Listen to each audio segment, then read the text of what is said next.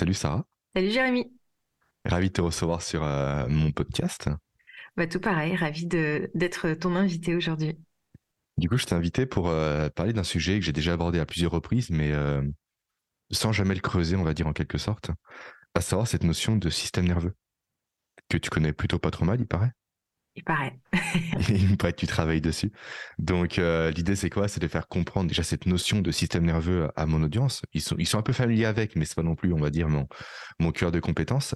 Et surtout, comment activer les différents systèmes nerveux. Et là, je parle des systèmes nerveux autonomes, bien évidemment, à savoir le sympathique et le parasympathique. Parce que c'est très clairement ton domaine d'expertise à l'heure actuelle, notamment via la respiration, d'après ce que j'ai compris.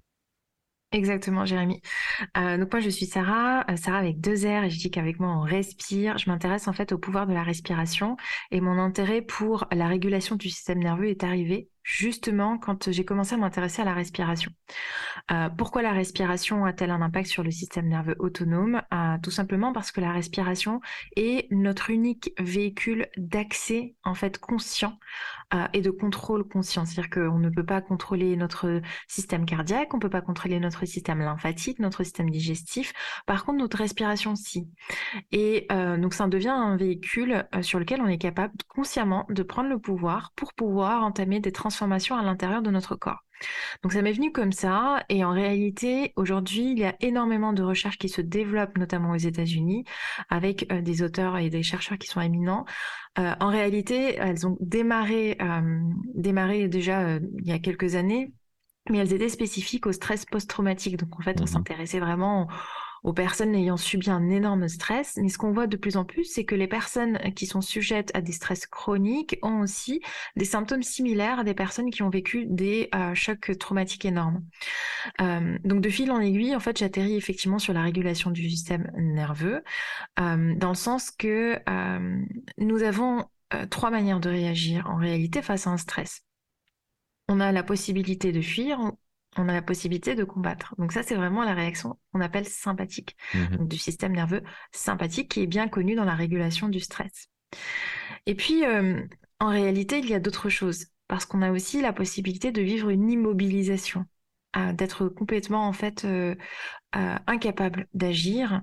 Et ça, c'est une réaction qu'on appelle bah, traumatique en fait. Ça intervient lors d'un grand danger, presque un danger vital. Et donc, euh, dans un cadre un peu plus élargi, ils se sont rendus compte que certes, on avait le système sympathique et parasympathique, mais que dans le système parasympathique, on avait aussi deux systèmes. Donc le système parasympathique, c'est le système de sécurité, mais aussi le système justement d'immobilisation. Et c'est là que le système parasympathique, lui aussi, se divise en deux. Le système parasympathique ventral, qui est le système de la sécurité, et le système parasympathique dorsal, qui est lui le système de l'immobilisation. Et donc tout cela, le système sympathique, parasympathique ventral et parasympathique dorsal, on pourra le détailler davantage, mais euh, c'est le ce qu'on appelle en fait euh, la théorie polyvagale. Voilà, c'est ce que j'allais dire de Porges. C'est Exactement, ça. oui, Mhm. exactement. Aujourd'hui, euh, si je peux citer trois noms, il y a effectivement Porges, Peter Levine et Van der Kolk. Trois chercheurs qui sont euh, en train de d'exploser en ce moment. Euh, pourquoi? Parce que on s'intéresse aujourd'hui de plus en plus à notre bien-être. Et tu vas voir, c'est assez étonnant à quel point en fait on peut avoir des connaissances euh, scientifiques aujourd'hui de manière abordable grâce à toutes les informations disponibles effectivement sur Internet, grâce à l'infoprenariat, grâce à des personnes qui ont digéré ces choses un peu indigestes écrites par des psychiatres, mais aussi parce que on s'intéresse à notre état vraiment interne euh, de sérénité et de bien-être. Pourquoi je te dis ça? Euh, Parce que euh, donc Peter Levine, par exemple, s'est intéressé aux théories somatiques, aux pratiques somatiques. Ils se sont rendus compte que, avec Van der Kolk, ils se sont rendus compte que les thérapies verbales atteignaient rapidement leurs limites. C'est-à-dire que si on va voir un psychologue ou un coach, on va verbaliser ce qu'on sait. Si on tombe sur un bon coach avec euh, le pouvoir de la PNL, etc., il peut effectivement ouvrir des solutions parce qu'il a accès à la carte de la personne à travers les mots.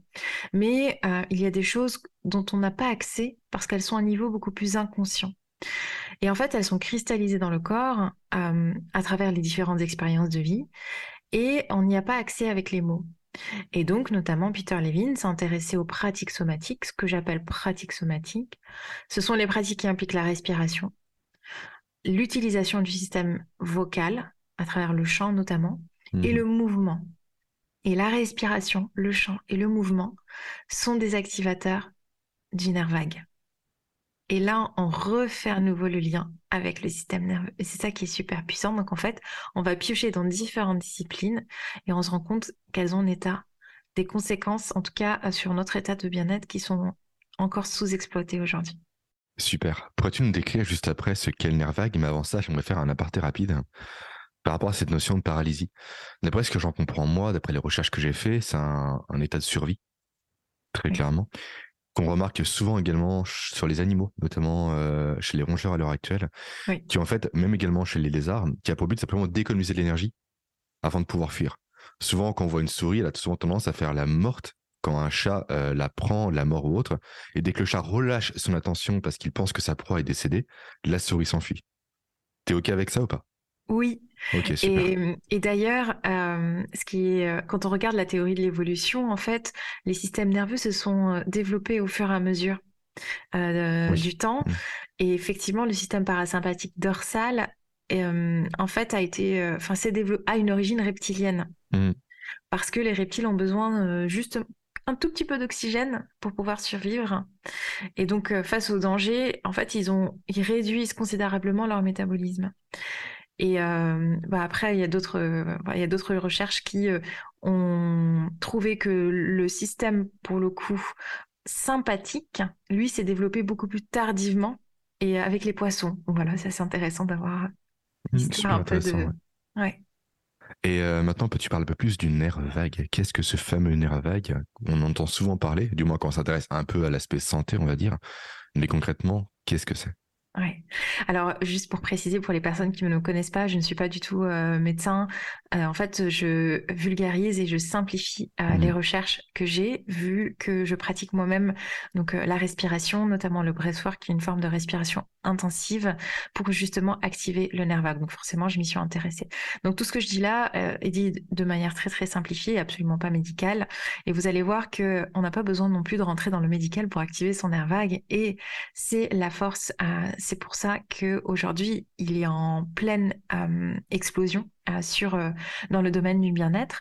Le nerf vague, c'est le nerf qui relie notre cerveau à l'ensemble du corps jusqu'au système digestif. En fait, c'est l'un des nerfs les plus longs de notre corps et qui communique entre notre cerveau et notre deuxième cerveau, Euh, qui est le- l'estomac. Et donc, euh, énormément d'informations passent euh, au niveau du nerf vague. Et un nerf vague tonique est capable de bien signaliser ce qui se passe entre euh, notre système digestif et notre système cérébral.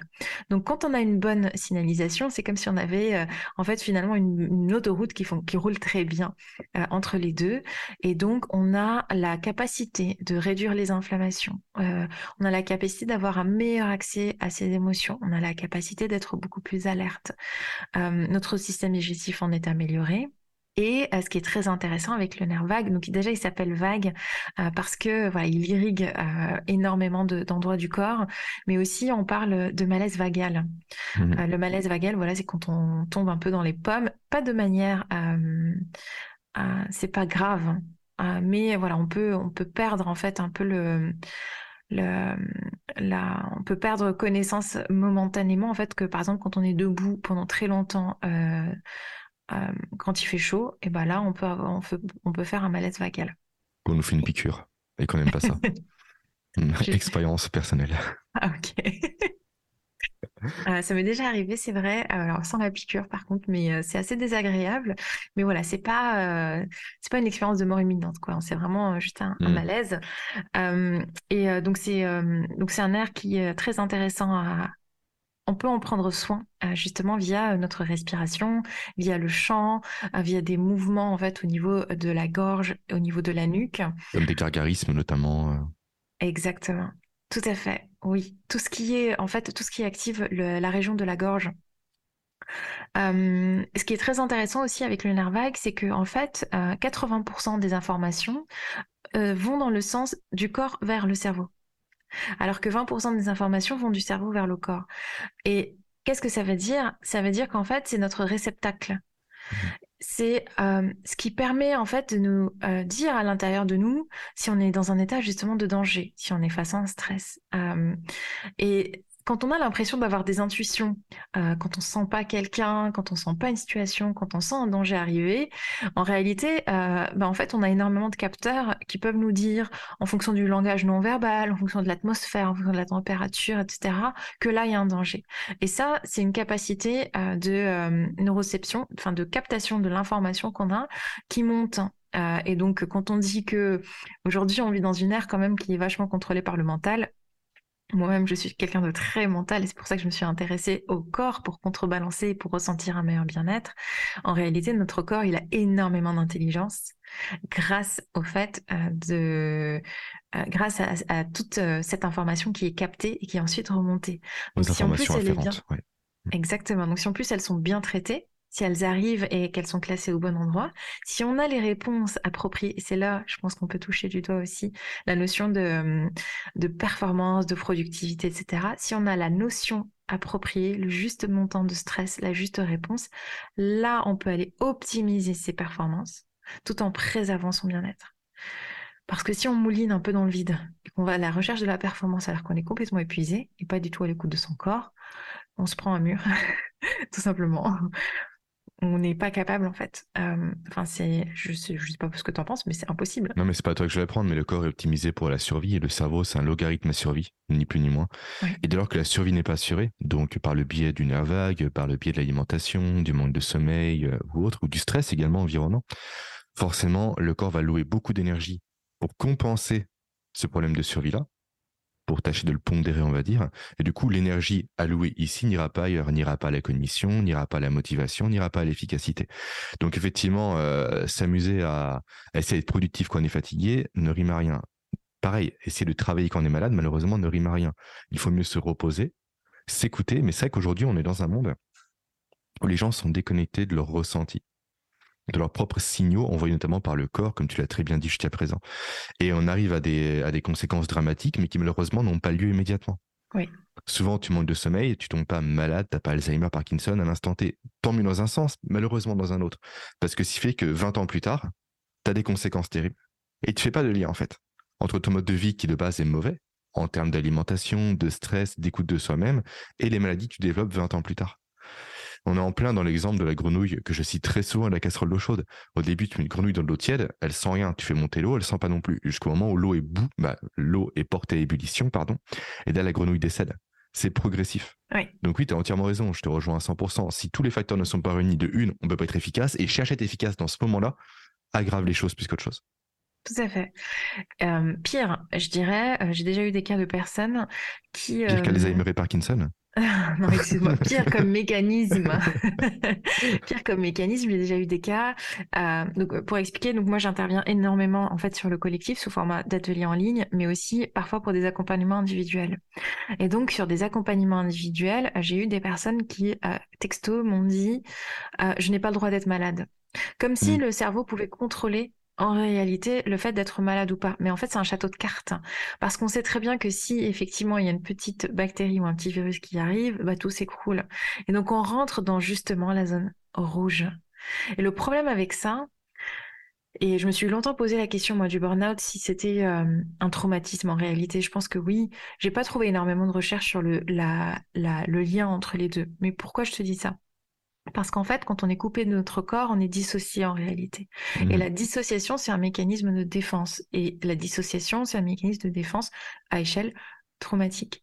Donc, quand on est dissocié euh, pendant aussi longtemps, euh, je me dis que quand même, euh, c'est, on a, il y a un sacré impact sur le corps. Et ensuite, en termes de reconnexion, en fait, on n'y arrive plus par la voie verbale parce qu'on ne sait plus exprimer ses émotions vu que on ne sait plus les ressentir.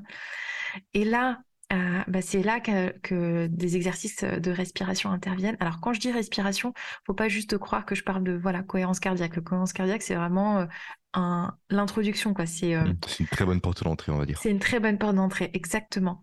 Mais la respiration inclut toutes les, tous les exercices de pranayama, donc au yoga, inclut tous les exercices de pressoir qui sont beaucoup plus intensifs, inclut la méditation active, inclut la sophrologie, qui est plus douce. L'apnée. Euh, l'apnée aussi, excellent travail euh, avec l'apnée, notamment sur la concentration. Euh, donc en fait, il y a énormément de possibilités à faire. Et pour des personnes déconnectées de leur corps, c'est un cadeau en fait. Parce mmh. que ils arrivent à se canaliser et ils arrivent à rebrancher les choses. Et donc à se réassocier. Oui, puis lorsqu'on est en apnée à poumon vide, très clairement, on n'est pas tourné vers l'extérieur. Exactement. On est tourné vers soi. Exactement. Donc très clairement. Euh, je fais un aparté rapide avant de continuer euh, par mmh. rapport à cette notion de les gens qui ne, ne s'autorisent pas à être malades. On arrive à un stade aujourd'hui, je trouve, et c'est même pas, je trouve, c'est la, la, réalité où des cadres notamment euh, passent leur temps au travail, etc. comment dire, retiennent leur maladie en quelque sorte. Oui. Arrivent en vacances et tombent malades ou se font mal au dos. Arrivent en retraite également et bah, se découvrent des pathologies, etc. En fait, ces gens-là sont tellement déconnectés qu'ils ont envoyé aussi un signal à leur corps comme quoi non, Là, pour l'instant, tu t'autorises aucune faille. Du coup, le corps qui est très bien fait, qui est très résistant, prend sur lui en quelque sorte, mais au moindre relâchement, justement, relâche tout. Et c'est comme ça qu'on a souvent des personnes qui arrivent à la retraite à 65 ans et qui meurent trois ans plus tard. Mm. Et c'est terrible de dire ça, j'en ai conscience, mais c'est la vérité en fait. On est tellement déconnecté d'un coup que en fait, le corps prend tout d'un coup. En fait, c'est comme si le barrage cédait et tout arrive d'un coup. Quoi. Et c'est très souvent que les gens tombent malades en vacances. Ils comprennent pas. Bah, cherche un peu quoi. Maladie des loisirs. malade. Votre histoire est écoutée. Ouais, exactement. Je crois qu'il y a deux noms, maladie des loisirs et syndrome du paradis. D'accord, je, ne connaissais pas, tu vois, donc merci pour, euh, pour ces termes-là. Ça a l'air poétique, mais effectivement, en fait, euh, bah, ah, pourquoi? Parce que quand on travaille, on est dopé, euh, dopé à l'adrénaline en réalité. Donc, il suffit juste d'arrêter et du coup, tu as t'as plus ta dope. Et donc là, bah, effet de décompression. Et effectivement, malheureusement, on n'en parle pas souvent. On parle beaucoup des burn-out pour des personnes qui sont en activité. Euh, mais j'ai déjà eu des cas de burn-out de personnes qui sortent à la retraite. Mmh Parce que d'un coup, en fait, ça lâche. Et en plus, derrière, il y a tout le travail de crise, de reconstruction, de qu'est-ce que je fais de, ma vie? Mmh. Exactement. Donc, euh, c'est vraiment un cap euh, qui est qui n'est pas à prendre à la légère. Et pour cela, c'est bien quand même de pouvoir travailler dessus, pas à J-1, tu sais. c'est vrai que c'est paradoxal. On, on, a 30 ans, toi et moi, c'est qu'on parle de, retraite comme si on était proche de ça et qu'on connaissait, mais tu as raison, en fait, ça se prépare à l'amont. Mmh. Et c'est que le mieux du mieux, euh, des personnes que j'ai pu côtoyer qui sont passées à la retraite, c'est de faire ça de façon avec une transition, en fait. Commencer par diminuer le temps de travail, demander un mi-temps ou un tiers-temps, progressivement jusqu'à compléter justement le temps disponible par les activités qui nous plaisent. Et comme ça, on transitionne tranquillement et non pas de façon brute. Parce que forcément, quand tu te réveilles au début, tu as l'impression d'être en vacances, mais dès lors que ça commence à perdurer, tu sais plus quoi faire. Mm. Et si tu n'as mis aucune habitude précédemment pour savoir quoi faire durant ta retraite, tu peux effectivement euh, arriver à des problèmes de dépression ou voire à des problèmes de couple aussi. Parce que ce sont entre deux partenaires qui n'ont jamais réellement vécu H24 ensemble d'un coup, ça peut aussi créer des tensions. Et c'est vrai qu'il y a souvent les divorces à la retraite. c'est paradoxal, mais bon. Bah on, on devient un peu du sujet initial, mais. C'est vrai. Bah, petite parenthèse, moi j'ai des couples qui viennent respirer ensemble, moi ça me fait trop plaisir. Ah, Parce que du coup, c'est finalement une petite session de self-care. On a le massage, ok, mmh. le massage du haut. ça, c'est ça c'est une pause bien-être pour les couples. Par contre, moi je dis toujours que bah, une respiration, c'est vraiment un massage intérieur en fait, parce que finalement avec le mmh. diaphragme, bah il y a des choses qui bougent à l'intérieur de soi quand même. Avec euh, les gestes du ventre, avec les gestes de la poitrine, avec la détente qui se fait mentalement. Je sais pas, tu connais Jacobson? Euh, la détente, donc Jacobson, petite parenthèse, c'est en fait la détente par la respiration et par le mental. C'est-à-dire que par le mental, euh, là, je suis capable de dire, par exemple, je décide de me détendre au niveau du bas du dos. Et en fait, recommencer ainsi en respirant, en amenant sa respiration vers le bas du dos, permet de relâcher les tensions. Et donc, euh, oui, effectivement, c'est pour ça qu'on ressent énormément de bien-être en activant l'intérieur de soi grâce à sa respiration. Aujourd'hui, je ne comprends même pas pourquoi on est en 2022 et, je et j'ai travaillé sur la respiration euh, pendant plus de 450 jours d'affilée sans jamais m'ennuyer. Et euh, en fait, ça paraît tellement évident, mais euh, on, vit dans un monde hyper stressé et en même temps, on a des réponses très simples pour quand même mieux vivre et on les exploite pas. La douleur n'est pas assez forte. Hier, j'en Bah, parlais avec une cliente en coaching. En fait, sa douleur n'est pas assez forte. On est médié par deux choses. On l'a dit au début de l'échange, toi et moi, soit aller vers quelque chose, soit fuir quelque chose. Mm. Donc, le stress ambiant, en fait, les gens s'y sont habitués, ne voient pas les conséquences immédiates parce qu'il y en a et n'ont pas conscience des conséquences futures. Du coup, la douleur n'est pas assez forte et le corps ne passe pas à l'action. Parce que l'énergie à dépenser pour faire ça, même si l'énergie qui est très faible, j'en ai conscience, n'est pas rentable pour le corps, selon moi. Et pour le cerveau, bien sûr. c'est Et c'est terrible. terrible. Mais tous les gens savent quoi faire, hein, mais ne le font pas. Ils savent que moi, j'ai McDo euh, toutes les semaines n'est pas très bon. Ouais. Mais à nouveau, c'est la simplicité, plus au force, un côté dopaminergique aussi. Mais les gens savent ce qu'il y a à faire. Mais souvent ne le font pas parce qu'il n'y a pas de douleur ou il n'y a pas de récompense trop élevée. C'est l'un ou l'autre. C'est vrai, c'est vrai. Euh, je pense aussi que euh, donc ça c'est une part très responsabilisante hein, et, et je suis Mmh. d'accord avec avec toi. Euh, je pense aussi que par rapport à la respiration, en tout cas dans mon domaine, je suis désolée mais ça a été très mal expliqué. On a on a donné tellement d'injonctions, par exemple, sur la méditation, qu'aujourd'hui, euh, bah, il faut s'asseoir en lotus, il Ouais. faut ritualiser le truc, il faut faire ceci euh, pour euh, les enfants, il faut s'habituer, Mm. il faut Mm. télécharger des applications en ligne, etc. Et en fait, enfin, limite, moi, dès qu'on me met une contrainte, je le fais pas non plus. Mmh, Parce que la Euh, barrière à l'entrée est trop forte. Trop Euh, de friction, tu vas pas. euh, oui, et puis j'ai plus envie. D'accord, Tu ok, vois, je Mm. euh, ça me, euh, je, je ne suis plus sur le bon levier de motivation. Mhm. euh, pour faire ça. Alors que euh, quand on a des outils, moi par exemple, j'ai un énorme levier de motivation aujourd'hui, c'est la musique. Aujourd'hui, je mets ma chanson préférée, je découvre de nouvelles playlists, etc. C'est quoi ta chanson préférée? En ce moment, je suis très branchée euh, Enaudi et euh, Pamar, Ok. Sofiane Pamar, pianiste génial. Ok, mais je ne connais pas, donc j'écouterai ça à l'occasion. Exactement, bah, je pourrais te Ouais. partager toutes, euh, toutes mes playlists si tu veux. Et en fait, bah, brancher la musique et rythmer sa respiration sur la musique, en trois minutes, je suis très bien. Et j'ai fait ma méditation en réalité, mais je l'ai fait de manière très intuitive, je l'ai fait de manière très ludique, je l'ai fait euh, de manière presque inconsciente, euh, parce que petit à petit, bah, la piste s'imprime en fait, et ça devient, euh, euh, ça devient agréable. Et donc là, pour moi, c'est euh, on est sous une autre forme quand même de, de juste euh, de prendre une petite pause, de souffler et de se faire du bien en dehors de toute contrainte. Tu parles ça, de. de- Ah. Vas-y, vas-y, termine, termine. Je t'en prie. Mais en fait, on a mis trop de contraintes, je trouve, sur euh, aussi sur notre bien-être. Donc, il y a une, une question de communication sur. Ah, C'est vrai que c'est le côté aussi occidental de tout processer aussi qui ressort là-dedans, très clairement. Oui. Euh, petite question, j'ai découvert récemment, et t'inquiète pas, il y a un lien avec le sujet qu'on aborde aujourd'hui, euh, qu'il y avait des musiques sur Spotify pour la cuisson des pâtes. Une euh, playlist Barilla, du coup la marque de pâtes, qui dure par exemple un quart d'heure pour tel type de pâtes, cinq minutes, etc. Du coup, tu lances ta cuisson, tu mets tes pâtes, tu mets la musique, dès que ça finit, t'arrêtes tes pâtes. Alors pourquoi je te dis ça? Il y a encore un lien, je te rassure. Mm. Est-ce qu'il y a l'équivalent en respiration? Des musiques sur un tempo très précis? Oui. qui te permettent de respirer de façon presque naturelle. En fait, tu te calques sur la musique. C'est un peu ce que tu as dit précédemment. Mais Oui. est-ce que toi, justement, tu as trouvé un tempo dans une musique qui n'est pas faite pour ça? Ou s'il y a des musiques spécialement conçues pour avoir un tempo de respiration spécifique Mm. par rapport à un- une recherche de bénéfices spécifiques également? Musique rapide, par exemple, pour le côté plus sympathique. Musique plus longue pour le côté parasympathique, si je grossis le, le trait. Ouais. Très bonne question. Juste après ça, rappelle-moi de rebondir sur les pâtes parce qu'il y a, le- il y a- il y a- je, je refais le lien aussi avec des carottes. du coup, ça- Ok, super. On part en, en podcast culinaire. Bienvenue sur Marmiton. Exactement. Euh, le... Alors oui, euh, pour la musique, en fait, euh, donc moi je me suis inspirée, euh, personne m'a appris ça, enfin je veux dire c'est très, empirique euh, et c'est très empirique. Et en fait je suis allée piocher un peu dans la sonothérapie, un peu dans ce qu'a fait Stanislav Grof dans les années 70 pour les expériences psychédéliques en fait sous musique techno. Euh, et en fait, euh, oui, il y a des différents, il y a différents rythmes et il y a des patterns euh, mhm. répétitifs qui effectivement font entrer dans un état de flow. Et là, donc euh, connexion, hyper connexion immersive, le lien avec euh, Mia Eli, dont je ne saurais pas euh, prononcer le nom de famille. Euh, Euh, très long. Oui, bah, c'est la personne qui écrit Flow, tout simplement, oui. Exactement, oui, c'est le. ouais, je l'ai plus non plus, je t'avoue. le Tu le places au Scrabble, je pense que tu gagnes. Ah mais je crois qu'il y a 18 lettres. Ouais.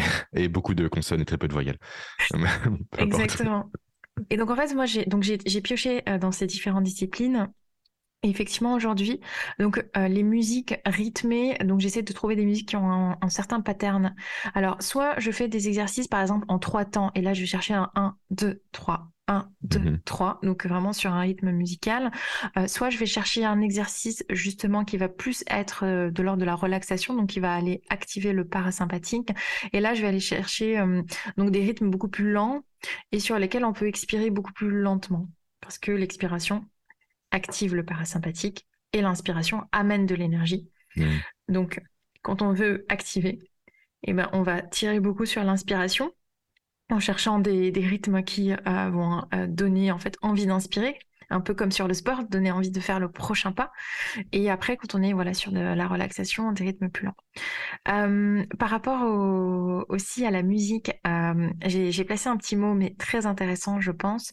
dans les années 70, aux États-Unis, on faisait quelques expériences psychédéliques hein, sous substances, notamment la LSD, pour des libérations émotionnelles. Euh, c'est l'origine du breathwork d'ailleurs, c'est pour ça qu'il y a un énorme mythe autour du breathwork, comme mmh. quoi ça fait euh, faire des tripes à base d'oxygène, etc. Mais en fait, et du microdosing aussi. Les deux viennent de là, je pense.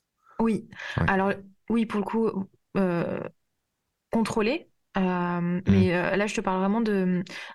donc, dans les années 60, effectivement, c'était voilà, la, la, consommation de, stupéfiants. Quoi. Mmh. Et après, justement, la lésée a été interdite. Donc, il a fallu sevrer énormément de personnes. Et euh, c'est là que euh, bah, justement Stanislav Grof, qui est un psychiatre qui est toujours en vie aujourd'hui, il y a des vidéos de lui sur YouTube, c'est assez rigolo, il a 91 ans, s'est intéressé à la respiration avec la musique pour reconstituer le même effet de libération émotionnelle que l'effet sous LSD. Et donc, euh, il a initié en fait le mouvement justement du breathwork. Donc, effectivement, le micro, je, je ne saurais pas approfondir sur le micro-dosage ou la consommation de, de psychédéliques a des vertus euh, thérapeutiques, ça se développe énormément. J'ai vu passer ça euh, notamment sur Instagram et sur TikTok beaucoup. Euh, mais en tout cas, lui, vraiment, s'est recentré sur une pratique qui n'a pas besoin justement de, de produits. Mmh. Et donc, il s'est intéressé au mouvement de la musique et effectivement, en respirant synchronise, en, respirant d'une certaine manière sur la musique, il est possible effectivement de reconstituer un état de flow. Cet état de flow amène un état en fait de d'association à l'intérieur de soi et progressivement aussi de dissociation. Comme un coureur après 20-30 minutes qui commence à avancer sans être là. Mmh. Qui continue en fait à courir et, euh, il l'appelle runner's high parce que au bout d'un certain temps, un coureur est dissocié en fait. Et il vit euh, justement comme si, euh, enfin, il vit un état de bien-être comme si son corps avançait tout seul et que ce sont les émotions qui portent. Mmh euh, et, c'est ça qu'on arrive à refaire avec la respiration et la musique. Et en plus, ce qui est génial là-dedans, c'est que c'est un outil non pharmacologique. Ah bah non. Parce qu'il n'y a aucune substance à prendre, comme tu l'as très bien dit. En plus, ça coûte nul. Bah oui parce que ça coûte rien, quoi. À part un peu de temps, bien sûr, mais c'est un temps qu'ils n'ont pas dépensé, mais qui est plus investi. Clairement. Et euh, je trouve que c'est un super pouvoir. Et aujourd'hui, dans nos modes de vie sédentaires, respirer de manière active sur de la musique, enfin, je veux dire, c'est, euh, c'est, il n'y a pas plus simple. Mmh. Et justement, avant que tu parles de, carottes, parce que c'est le sujet que tu m'as lancé tout à l'heure, euh, que penses-tu de la position assise en lien avec la respiration? Parce qu'on est constamment assis à l'heure actuelle, voire même souvent plus avachi que assis. Est-ce qu'il y a un impact par rapport à ça en termes d'amplitude, en termes de forme de respiration, parce qu'on peut respirer de niveau claviculaire, au niveau ventral, etc. Est-ce qu'il y a un impact entre les deux? Clairement. Euh, quand on est quand on est avachi, quand on est avachi, on a une respiration haute. Euh, notre diaphragme mmh. n'est pas optimisé en fait. Enfin, l'utilisation elle est pas optimale. Euh, il, est beaucoup moins, enfin, il prend moins sa place. la cage thoracique est comprimée. Notre souffle est beaucoup plus court. donc en position assise, donc une session en fait démarre toujours en position assise euh, pour dégager les épaules, pour dégager les mmh côtes. Ah, et je dis toujours ouvrez votre cage thoracique comme si vous étiez en train d'ouvrir votre cage et libérer en fait. Euh, vraiment mmh. le, le, le, buste, ça fait vraiment de, en fait ça crée de l'espace à l'intérieur de soi. Et cette sensation, elle est très agréable.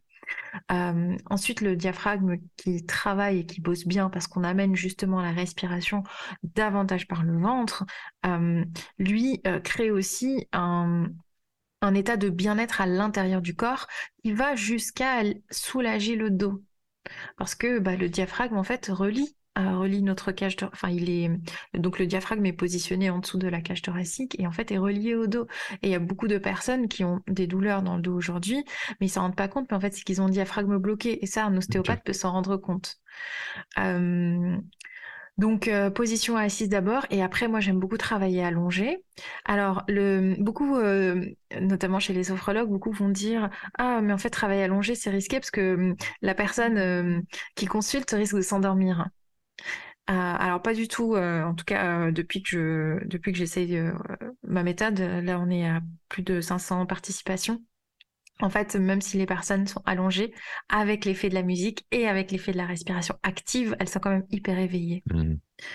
Euh, et si à un moment il y a en fait une sorte d'endormissement, c'est plus un état modifié de conscience qu'un état de vraie euh, relaxation. Donc euh, créer de l'espace à l'intérieur de soi, clairement. Et avec moi si je me trompe, justement, quand on est assis, du coup, tu l'as expliqué, la, le volume d'oxygène que l'on peut prendre est inférieur à la position debout, on va dire. Du coup, c'est induit une fréquence respiratoire qui est plus élevée. Oui. En OK. Donc, une stimulation du système nerveux sympathique. Exactement. Donc, la position assise peut induire un stress qui n'est pas spécialement, on va dire, euh, important, mais qui est plus latent et qui peut se rajouter à différents stress environnants. D'accord? Stress chronique.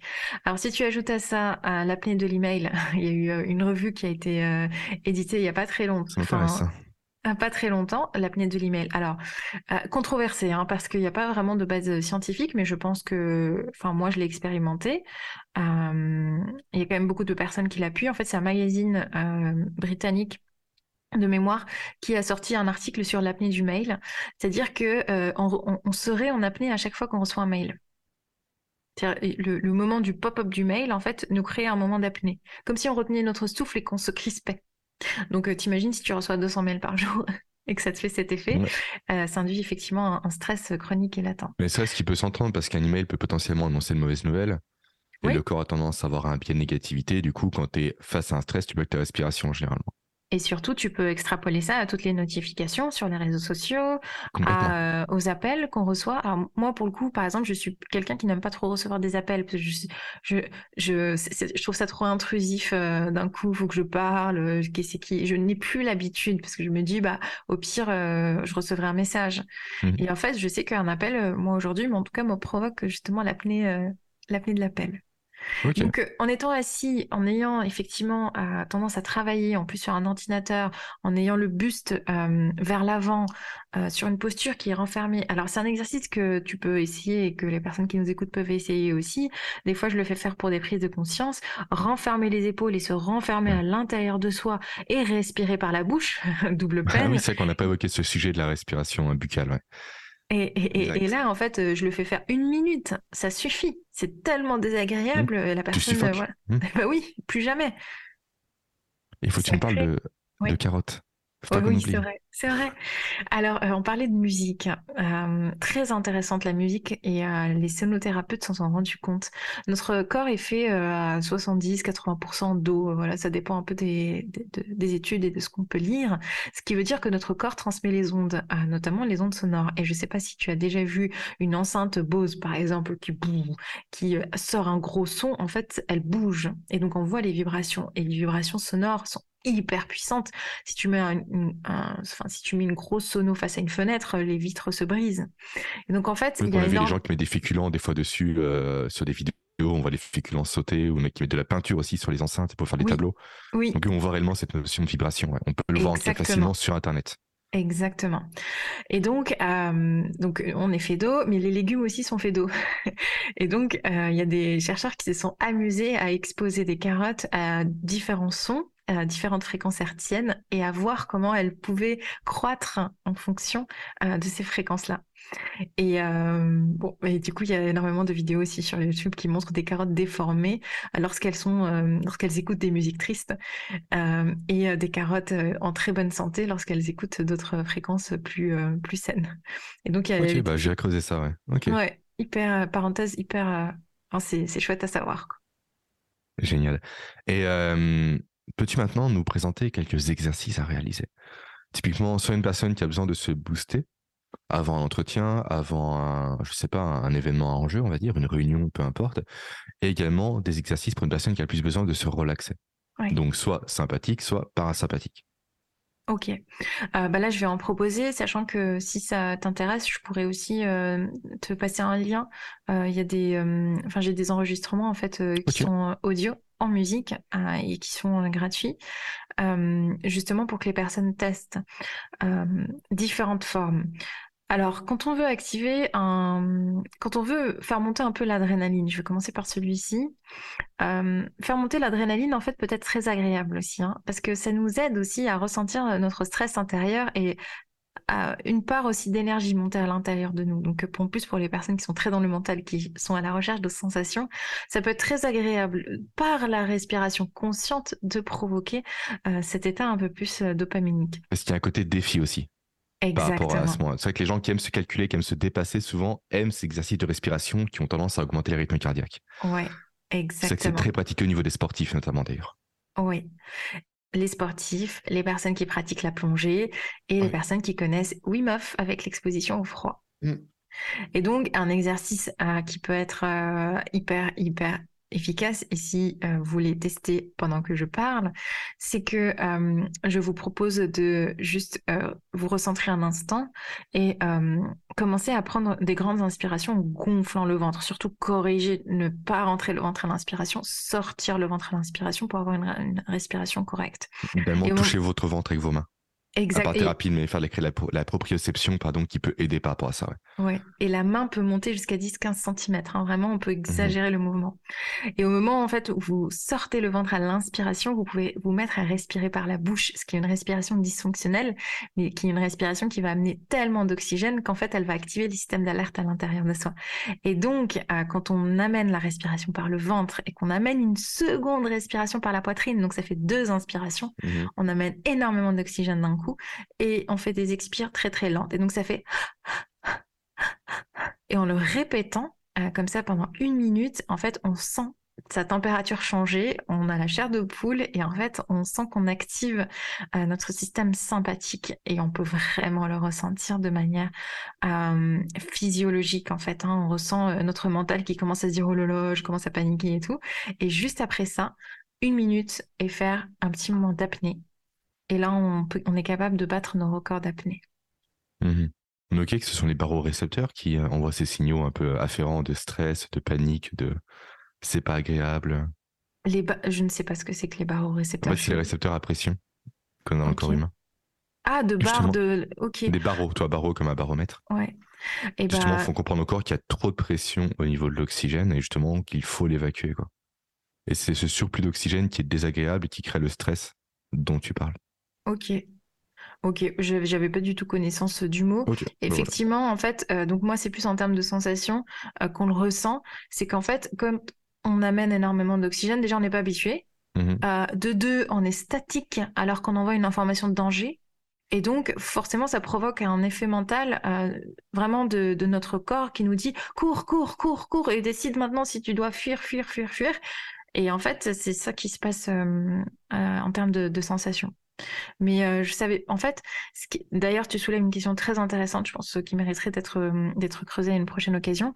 C'est euh, quand on est en apnée après être hyper oxygéné, mmh en réalité, normalement, on a un certain dosage d'oxygène. On n'est pas censé mmh le conserver. Donc, comment est-ce qu'on peut expliquer qu'on peut rester 4 minutes en apnée juste après 10 minutes d'hyperventilation? Bah, Un effet intéressant par rapport à ça, c'est l'effet bord. Que tu connais, voilà. En fait, je, je, bah, explique-le peut-être, vas-y. T'es, es, mon invité, donc euh, si tu veux expliquer, n'hésite pas. Après, je, je faire comme tu veux. Non, non, vas-y. En fait, pour faire simple, grosso modo, on a souvent cru euh, que le CO2 était avant tout un déchet qu'il fallait rejeter.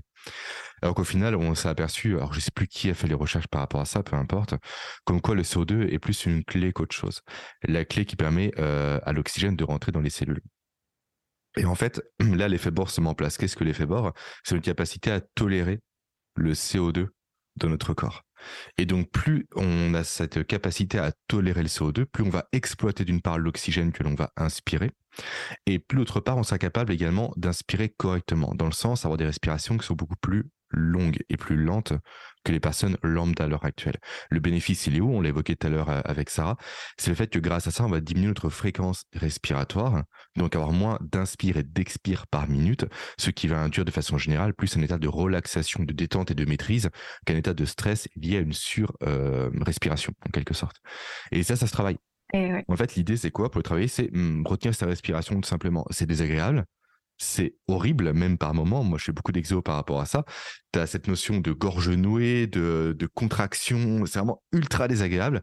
Sauf qu'on peut le travailler au fur et à mesure. En plus, ça se gagne assez rapidement. On peut le vérifier avec le test Bolt de mémoire. On pourra le décrire après si tu as envie. Euh, du coup, on peut effectivement, au bout de quelques semaines, augmenter sa tolérance au CO2 et donc avoir une meilleure respiration au quotidien. Et vu que l'oxygène, c'est le carburant, bah, c'est l'énergie principale du corps humain, forcément, plus on va être capable de d'exploiter l'oxygène inspiré, plus on sera efficace au quotidien. Ouais, génial. C'est magique. Les plus grands sportifs ont les plus lentes, euh, euh, ont les plus petites fréquences cardiaques. Bien sûr, bah, même au niveau après, du coup aussi, ça se retraduit au niveau du, euh, de la fréquence bah, cardiaque. ce que tu viens de dire Pardon, j'ai décroché une seconde. Et du coup, comment mesurer ça En fait, c'est le test Bolt. Il y a plusieurs solutions. L'idée, c'est quoi? Soit on le fait en marchant, soit on le fait allongé. Allongé, simplement, on prend deux, deux inspirations et expirations normales ce qui est très compliqué quand on le verbalise, parce que vu que c'est normal, dès qu'on y pense, forcément, tendance soit à allonger, soit à réduire. Et après, on se chronomètre à poumon, on se chronomètre en, pardon, en, rétention d'oxygène. Et simplement, on voit le temps qu'on fait. Après, il y a un tableau par rapport à ça. Mm. Et dès qu'on a le moindre soubresaut, on va dire, le moindre besoin de respirer, on arrête le minuteur. Mm. Et après, l'équivalent en marche, où cette fois-ci, ce ne sont pas des secondes et qui sont à comptabiliser, mais des pas. Et à nouveau, dès qu'on a le moindre, le moindre ressenti du besoin de respirer, on arrête. C'est pas un concours d'apnée, c'est vraiment une notion de ressenti. Dès qu'il y a un petit nœud dans la gorge ou autre, on arrête et on regarde son temps ou son nombre de pas et on le compare par rapport à celui de la veille. Et on progresse très vite. Oui, très très vite. C'est vrai qu'au début c'est désagréable, etc. Mais c'est vrai que la marge de progression est assez énorme. Ouais. ouais. Euh, donc, en fait, l'activation sympathique, euh, elle, est, euh, elle est intéressante. maintenant, c'est pas un mode de vie. Hein. Clairement, ah est, c'est absolument pas ce qu'on est en train de dire, mais effectivement, voilà, il y a. C'est un outil à l'instant T, quoi. Exactement. Et je trouve qu'on l'a un peu éludé parce qu'aujourd'hui, dans le monde du bien-être, on va activer le parasympathique, on va chercher des relaxations, des méditations, tout ce qui nous fait du bien. Mais franchement, une activation sympathique avec ensuite une apnée et un petit moment d'intégration, euh, pour moi, c'est ce qui marche le mieux en fait euh, euh, en termes de, récupération rapide. Donc ça, c'est pour l'activation sympathique, si vous voulez monter un peu le, faire monter le, stress de manière agréable, je dirais. Et sinon, il y a l'activation parasympathique.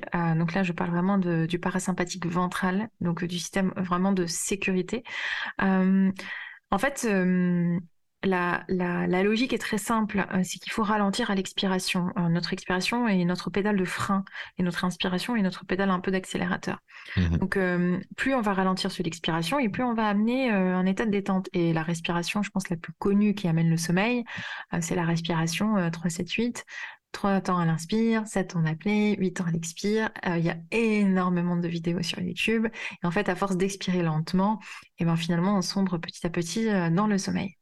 Après, en fait, entre le sympathique, je te disais ah, par la bouche pour créer un état d'hyperventilation consciente et maîtrisée, et euh, la respiration du sommeil, il y a un énorme panel parce qu'en réalité, si on apprend à faire varier le rythme entre l'inspire et l'expire en fonction de notre besoin, euh, pour moi, il n'y a plus trop de règles qui se tiennent en fait. Parce que euh, je peux faire une respiration carrée sur 4 temps, sur 5 temps, sur 6 temps, sur 7 temps si ça me plaît. Je peux faire un triangle poumon plein euh, et puis le faire varier. Je peux faire un triangle poumon vide et puis le faire varier aussi. Oui, puis le faire en marchant, allongé, en pente, en descente. Ah mais euh, vraiment un puits illimité mm. d'exercices possibles. Et moi, j'en j'en arrive à faire des chorégraphies. Oui. Je te promets, je construis des chorégraphies respiratoires sur 75 minutes, mais derrière, les gens, ils sont, ils vivent euh, enfin une extase en mmh. fait parce qu'ils mmh. comprennent pas ce qui se passe mais c'est un, un, reparamétrage qui va jusqu'à une régulation émotionnelle de je ressens la peur mais je la maîtrise je ressens la joie. Ah là je me sens fort. Ok mais là en fait je, je me suis sentie un peu triste quand même. Peut-être qu'il y a une pensée là qui m'a un peu attristée. Ok. Et en fait c'est un voyage à l'intérieur de soi qui se fait euh, juste en partant effectivement de la respiration. Et ça prend pas beaucoup de temps. Non. C'est l'avantage quand on n'est pas sur une méditation d'un quart d'heure. On est sur une des fois qui peut durer cinq minutes. Après, ça dépend effectivement des occasions, Ouais. mais on peut l'activer très facilement. Dans le système que l'on veut, on peut l'activer très facilement par la respiration. ah, mais Et où on carrément. veut. Ah, mais carrément. Euh, Aujourd'hui, euh, euh, en tout cas, à force de pratique, j'ai tellement un ancrage fort que, en fait, même par exemple, je fais des, je fais des sessions collectives en présentiel, ok, et je peux être présente devant un groupe. Et, et des fois, il y a des moments euh, stressants où je perds mes mots, euh, voilà, comme sur n'importe quelle intervention, quoi, euh, le, le stress de préparation. Et en fait, juste en prenant une grande inspiration bien recentrée, ça y est, ça se ressent direct, en fait.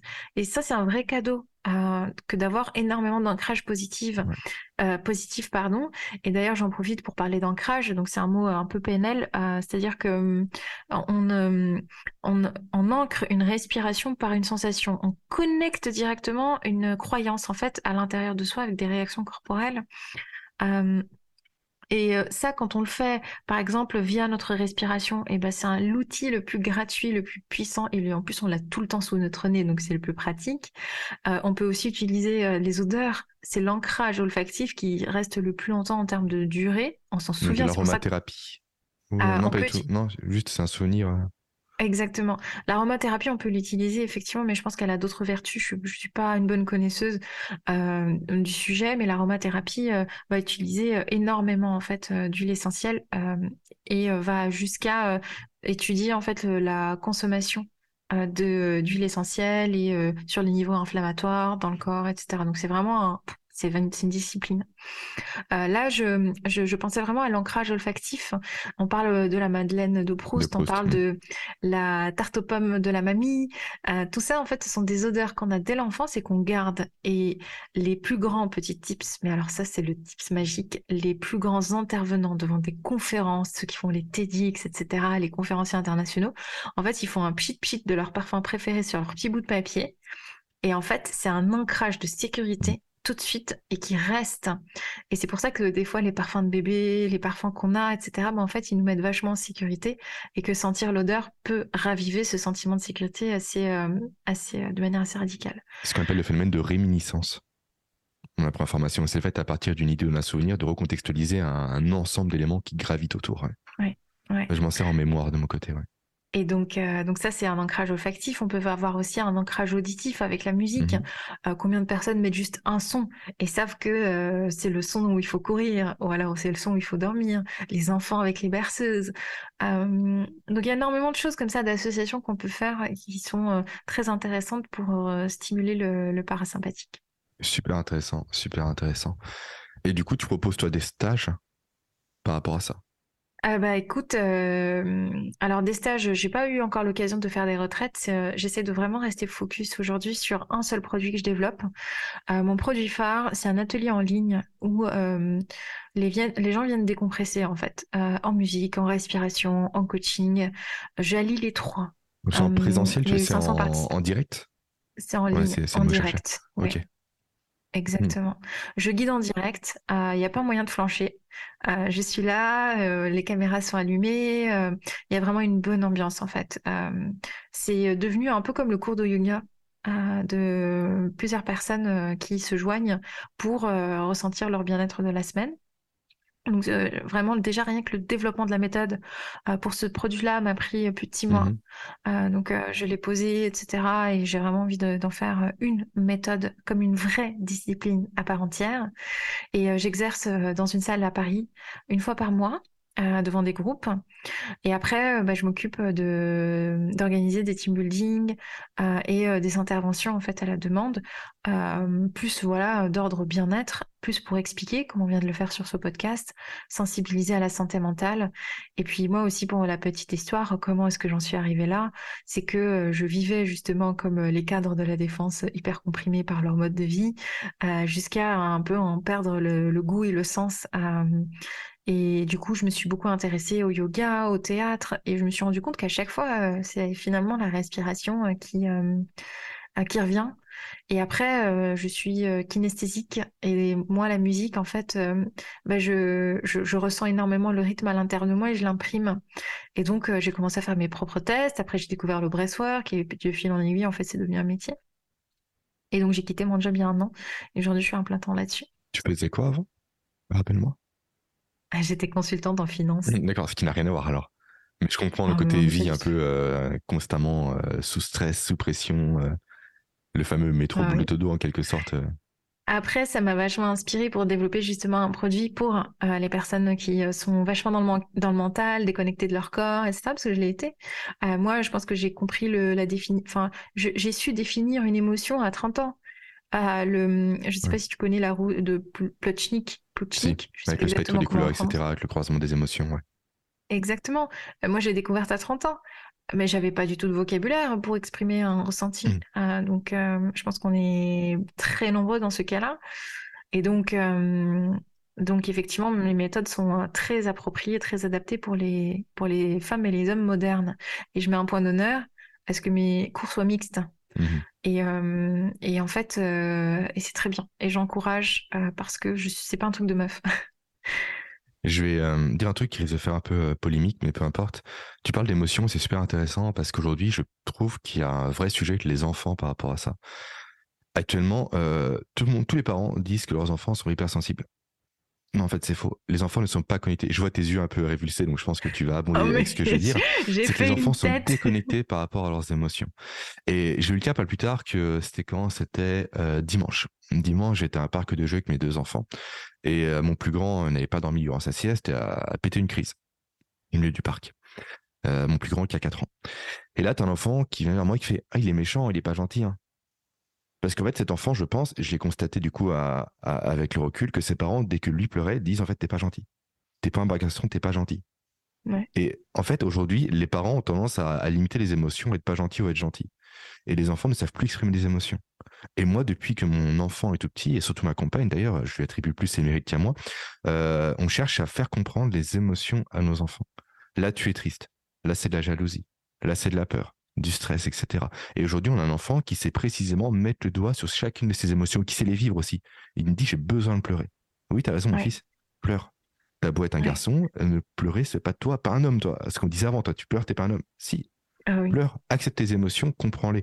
Et c'est vrai que cette notion, cette vague d'enfants hypersensibles, zèbres, tout ce que tu veux, etc., pour moi, simplement, ce sont des enfants, pour la majorité d'entre eux, bien sûr, qui sont déconnectés de leurs émotions, avec des parents qui constamment mettent des soupapes par rapport à cette fois qui les contraignent par rapport à un spectre d'émotions qui est très limité. Soit t'es pas gentil, soit t'es gentil, soit t'es joyeux, soit t'es en colère. Sauf que le spectre est beaucoup plus large. T'en penses Ah, quoi? mais là, mais je pense qu'on va, là, on va atteindre, je pense, un niveau de podcast euh, de Berman. Allons-y. tu peux le traduire, Ça- ça me va très bien. Euh, sujet très vaste, un sujet que j'adore. Euh, J'essaie de décomposer euh, pour donner le maximum euh, d'outils et d'informations. Et mais en tout cas, je pense que c'est un- vraiment un sujet à part. Déjà, HPE n'est pas un diagnostic en fait. Euh, HPE aujourd'hui est utilisé à tort et à travers. potentiel Et en fait, émotionnel, attends, HPE. Ça, ouais. exactement. Ex- Il y a tellement de termes maintenant, d'acronymes, de, etc., que je t'avoue, même moi, je suis perdu. hein. Ouais, donc euh, dans les neuroatypiques, on a HPI euh, et TDAH, euh, Mhm. donc euh, hyperactif et euh, trouble de la concentration. Et en fait, euh, ce sont euh, voilà des comportements euh, qui euh, peuvent être discutés avec euh, le psychologue. Et aujourd'hui, voilà, il y a des il y a des psychologues qui sont capables de effectivement d'évaluer, de donner des des diagnostics. HPE, euh, aujourd'hui, au potentiel donc émotionnel, euh, bah, c'est un peu un mot euh, utilisé via les réseaux sociaux en fait Oui. et qui est devenu très fréquent et à ma connaissance, à ma connaissance. Mhm. Euh, Contrairement donc au HPI, euh, il n'y a pas forcément de, de base scientifique euh, derrière et de tests euh, qui sont faits par, euh, les psychologues. En tout cas, c'est très controversé. Euh, de deux, euh, aujourd'hui, énormément d'hypersensibles, en fait, donc je parle d'adultes, euh, sont des personnes effectivement qui ont très longtemps été déconnectées de leur ressenti, et donc il y a comme un effet de compensation euh, qui, du coup, en fait, des émotions qui n'ont pas été euh, digérées et acceptées au fur et à mesure, en fait, euh, entraînent l'effet inverse de trop plein d'émotions. Et donc on sait plus gérer. Et comme on sait plus gérer bah du coup euh, donc euh, euh, moi je comprends les hypersensibles. J'en ai beaucoup. Il y a voilà une, une notion aussi de d'être très sensible en fait à la lumière, au son, Mhm. de capter en fait énormément d'informations autour de soi, donc ça peut être très désagréable, etc. Le seul sujet moi qui m'embête avec ça, c'est que ça, on tombe dans la victimisation en fait, Euh, de euh, ah, euh, j'ai trop d'émotions, je suis spéciale, mais de toute façon, je suis un artiste, je suis incompris du monde, etc. Donc là, pour le coup, voilà. Euh, donc énormément de, de manipulation sur le sujet. Il y a des coachs qui pullent de partout, ça pousse comme des champignons. Et du coup, c'est un monde que je euh, que je, je suis moi-même encore en train d'appréhender et d'essayer de faire le tri entre ce qui est juste, vrai, scientifiquement valable, etc. Ce que tu disais par rapport aux enfants, c'est un vrai cadeau de donner aujourd'hui les enfants les outils pour pouvoir exprimer leurs émotions. Il y a une petite euh, référence que je partage, la bulle des émotions. Euh, c'est un organisme aujourd'hui qui justement euh, forme en fait les thérapeutes, les sophrologues, les hypnothérapeutes, etc., qui accompagnent les enfants à mieux exprimer leurs sentiments quand un enfant sait euh, poser le doigt en fait sur une émotion, il est capable de plus la communiquer. Mmh il développe des facultés d'empathie et en plus de manière euh, inconsciente, en fait, il digère son émotion parce qu'un enfant qui garde une émotion à l'intérieur de lui va créer une boule dans le ventre, va créer un mal-être, euh, va créer un nœud au fond de la gorge et va provoquer d'autres sentiments d'irritabilité, de je suis pas compris. Et ça nourrit dans le temps, bah, ça peut en fait engendrer des comportements. Bah, c'est pour ça qu'on en arrive justement à des adultes. Aujourd'hui, mmh. les adultes, effectivement, euh, bah, comme on n'a pas été outillés, comme euh, justement les mecs euh, doivent pas pleurer, les meufs en fait bah, doivent se taire et se calmer, sinon c'est des pleurnicheuses, etc. Comme on a reçu tellement d'injonctions et on a baigné là-dedans, je pense dans les années 60, 70, 80, 90 jusqu'aux années 2000, bah, en fait on n'est pas outillés en tant que parents. Mmh. Donc euh, aujourd'hui, il y a des parents qui se renseignent, qui font de leur mieux, et donc qui posent les diagnostics. Alors je pense qu'on n'est pas outillé d'une part, euh, là je vais un peu élargir le sujet, mais surtout je trouve que les parents actuels, ont dévie complètement du sujet initial du podcast, mais c'est intéressant, euh, confient l'éducation de leurs enfants à la télévision, et également à l'école. Et je trouve qu'aujourd'hui, les parents ne sont plus investis réellement dans leurs enfants en fait. Je sais c'est l'expérience que j'en ai auprès des amis effectivement qui ont des enfants où au final les enfants sont euh, scotchés devant les écrans à 24. Ah mais c'est terrible. Ah mais c'est terrible. Après il y a les conséquences en plus liées aux écrans que l'on connaît très bien. Déjà un enfant avant 3 ans doit avoir zéro écran. C'est une recommandation, ça ruine le cerveau. Ah mais c'est clair. Et aujourd'hui, je regardais des statistiques sur les dix dernières années. Je lisais un rapport sur euh, la méditation. Mmh. Euh, aujourd'hui, on a trois fois plus d'adultes qui méditent, mais on a dix fois plus d'enfants qui méditent. Mmh. À la fois c'est beau, mais à la fois c'est triste d'arriver là aussi. Ah bah oui, moi j'ai pas médité quand j'étais gosse, enfin j'avais pas envie. moi je vais être dehors, je vais etc. des bâtons, mais euh, non mais c'est sûr, c'est sûr. Et euh, là je suis en aparté rapide, je, je, place un produit, par contre j'ai plus, euh, j'ai plus le nom. Malheureusement je le mettrai en description, je vais me le noter. boîte à image. En fait j'ai découvert ça sur le podcast Génération Do It Yourself, où c'est une maman qui a créé ce qu'il appelle je crois la lanterne à image, il me semble en fait. C'est un vidéoprojecteur pour enfants qui diffuse des dessins animés déjà donc sans lumière bleue parce qu'on est sur un vidéoprojecteur, on n'est pas sur un contact direct avec les écrans et des dessins animés euh, qu'elle a fait en sorte, dont elle a fait en sorte, peu importe comment on explique les choses, qu'ils soient tournés à une vitesse plus réelle.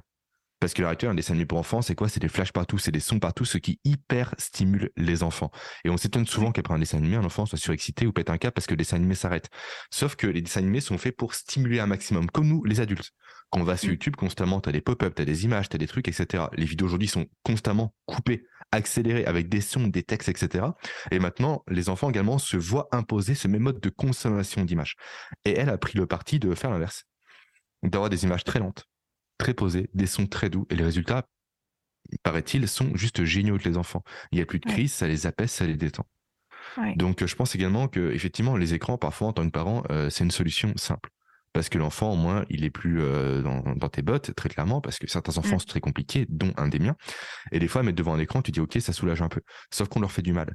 Mais qu'une solution comme celle-ci, si à nouveau tout ce qu'elle dit est vérifié, parce que je l'ai pas encore validé à mon niveau, euh, ça peut être une très bonne solution pour lier le meilleur des mondes. Le côté avec un dessin animé apaisant, relaxant, presque méditatif par moment, et le côté aussi détente des parents. Ah mais très clairement, super idée. Il y a aussi des boîtes à histoire. Oui, j'ai la Luni euh, à mon niveau qui est très très bien pour, euh, pour les enfants aussi, ouais, qui est très bien. Après, toi tu dis on dévie du sujet, mais pas totalement, parce que en fait, euh, donc, donc on a parlé d'activation du nerf vague, mais un nerf vague qui est surstimulé, qui est suractivé, c'est pas bon non plus. Mmh. En fait, il faut juste une juste régulation. Et quand on gère mal ses émotions et qu'on les cristallise dans le corps, en fait, une émotion, c'est c'est une information corporelle. Une information corporelle qui n'a pas été conscientisée, qui n'a pas été digérée, en fait, elle reste là. Et tout ce qui euh, ne s'exprime pas s'imprime. Donc, euh, une émotion qui grossit, grossit euh, et qui devient en fait frustration, à terme, c'est un blocage. Mmh. Et là, on rentre dans les blessures émotionnelles, et puis on peut dévier sur énormément d'autres choses, etc. et chacun va avoir son schéma et ça va construire la personnalité. Donc, sujet illimité, sujet passionnant. Je pense qu'on est, on est de plus en plus conscient de ça. Le revers de la conscience, c'est qu'on en parle de plus en plus et donc il y a de plus en plus d'injonctions. Mais je dirais, c'est euh, c'est un moindre mal par rapport à juste euh, vivre dans un monde stressé et qui va en s'empirant. Quoi. Il y a deux éléments sur lesquels j'aimerais rebondir maintenant. Tu as partagé une ressource précédemment, euh, une asso, c'est ça? La bulle des émotions. Alors, je pense pas qu'ils aient le statut de l'émotion d'une association, c'est un organisme, qui forme en fait. donc, par exemple, donc moi, je suis sophrologue hypnothérapeute en plus. si je me fais former par eux, bah, j'aurai des outils pour accompagner les enfants en bas âge. Ah, la bulle des émotions. Ouais, et euh, ils ont plusieurs euh, euh, centres partout en France. Ok, je vais, je vais creuser ça. à mon niveau, je vais partager un livre qui est très bien pour enfants, qui s'appelle Gaston. C'est une série, c'est une petite licorne en fait qui a. Bah, c'est bizarre de parler de ça en podcast, j'en ai conscience, mais peu importe. Qui a une crinière qui change de couleur selon ses émotions. Et en fait, à la fin de chacune des histoires, tu as un exercice de sophrologie pour les enfants. Ok. Par exemple, c'est la colère. Comment chasser la colère grâce à la sophro, tu vois. Euh, donc, c'est une ressource très intéressante. Et tu parlais tout à l'heure aussi d'hypersensibilité par rapport au son et aux lumières. Et là, mm. je ne peux que conseiller aux personnes qui sont sensibles par rapport à ça. Moi, c'est le cas par rapport à la lumière vive, de conseiller aussi un posturologue, de conseiller de consulter un posturologue. Qu'est-ce qu'un posturologue? C'est une personne qui, comme son l'indique, s'intéresse à la posture. En fait, on a remarqué euh, de façon scientifique que la posture est à la base de tout, même de l'apprentissage. On reboucle avec un élément qui a été évoqué durant le podcast, à savoir la notion de survie. Si le corps est constamment en déséquilibre par rapport à une mauvaise posture, forcément, il est constamment en danger. Donc, à nouveau, beaucoup d'énergie est allouée à la correction de cette posture-là, à nouveau, c'est une énergie qui ne sera pas disponible pour la cognition, pour la productivité, pour la gestion des émotions aussi. Et la posturologie, moi, j'en fais actuellement, je, suis suivi par rapport à ça parce que j'ai des problèmes par rapport à ça. Problème, ça fait un peu handicap dit comme ça. Non, c'est tout le monde a des problèmes par rapport à ça. On est tous avec des problèmes de posture. Et, mmh. euh, j'ai vu de nette admiration grâce à ça. Et à nouveau, c'est un outil qui est juste génial et qui est transparent. Je fais quelques exercices au quotidien et ça m'aide énormément. Et ça peut également aider un enfant à l'heure actuelle. Et je pense que consulter un posturologue aujourd'hui devrait être vraiment une recommandation de base à l'heure actuelle. Quoi. Ouais. Bah, il y a énormément, je pense, de, de, métiers comme ça qui se multiplient. Avant, on connaissait juste euh, bah, le kiné, mmh. euh, l'ostéo. Et puis, on arrêté là. Aujourd'hui, euh, effectivement, il y a énormément de, de disciplines qui sont toutes intéressantes, de plus en plus nichées mmh. et donc de plus en plus d'expertise. pendant que tu parlais, j'ai pensé à hum, un truc qui m'a qui m'échappe par rapport à la ah oui ça y est ah, ça m'est revenu.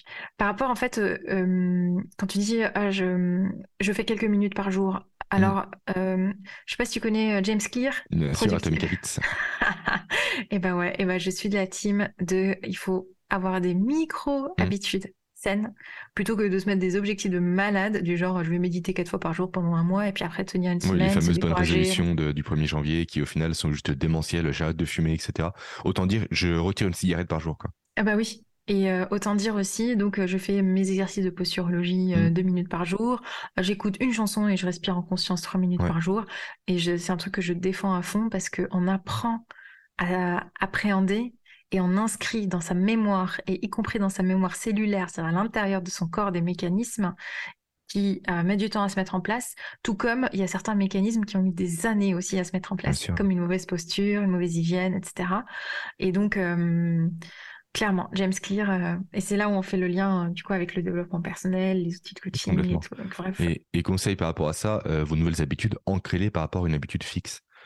Typiquement, euh, c'est faites ceci après votre réveil. Tous les jours, vous vous réveillez. Euh, un jour, non, mais bon, ça, on va pas en parler. Mais tous les jours, on se réveille. Donc forcément, si on ancre une habitude juste après, il y a la, le déclencheur qui est permanent.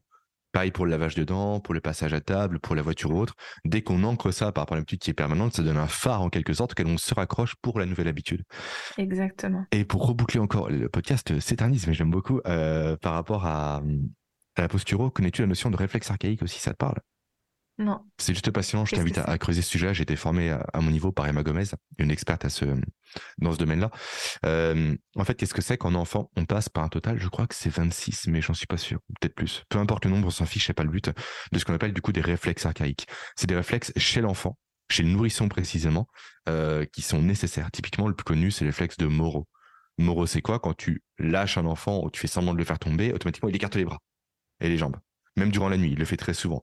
Ça, ça vient de quoi? D'après ce que j'en sais, il vient du fait que quand on était des primates encore à l'époque, euh, quand on tombait d'un arbre, écarter les bras permettait de s'accrocher à des branches potentiellement, donc de survivre. Donc tu as plein de réflexes comme ça qui existent.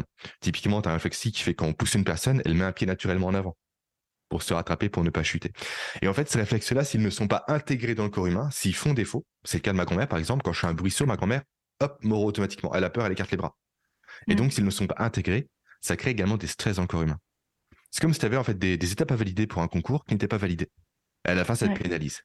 Et en tant qu'adulte, on peut les réintégrer en faisant ce qu'on appelle des schèmes. Un schème, c'est quoi? C'est refaire ce geste-là, mais tout doucement.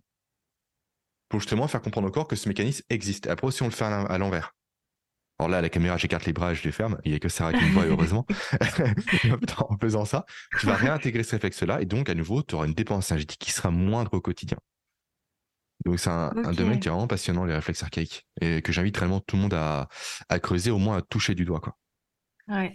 Bah du coup, en fait, on, manque pas de voilà, on manque pas de solution de se faire du bien. Hein. C'est juste qu'il faut tirer, je pense, le bon levier de motivation, à voir ce qui fonctionne pour soi, mmh. euh, ce qui nous fait du bien, et avancer.